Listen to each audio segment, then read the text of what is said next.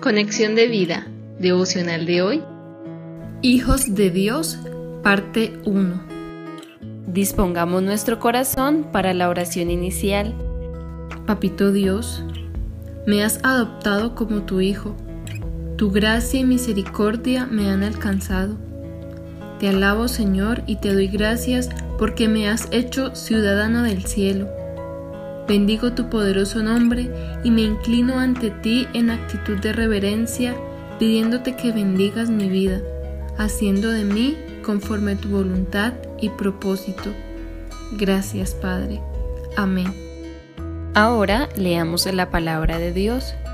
Juan capítulo 1 versículos 12 al 13.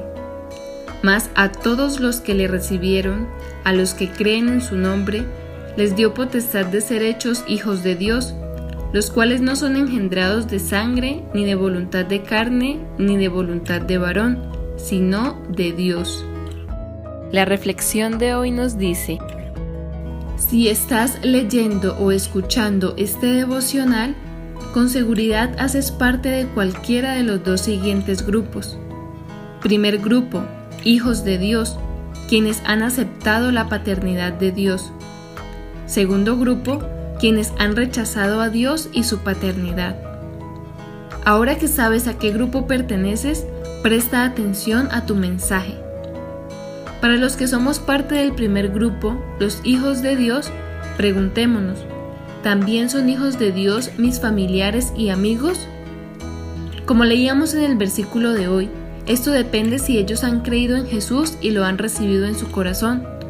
Pero como dice la escritura en Romanos 10:14, ¿cómo pues invocarán a aquel en el cual no han creído? ¿Y cómo creerán en aquel de quien no han oído? ¿Y cómo oirán sin haber quien les predique? Hijos de Dios, nuestra tarea es hacer que estas personas escuchen el mensaje de salvación, ese mismo que nos compartieron a nosotros. Debemos predicar la fe en nuestro Señor Jesucristo para que, escuchando, ellos crean y sean hechos hijos de Dios.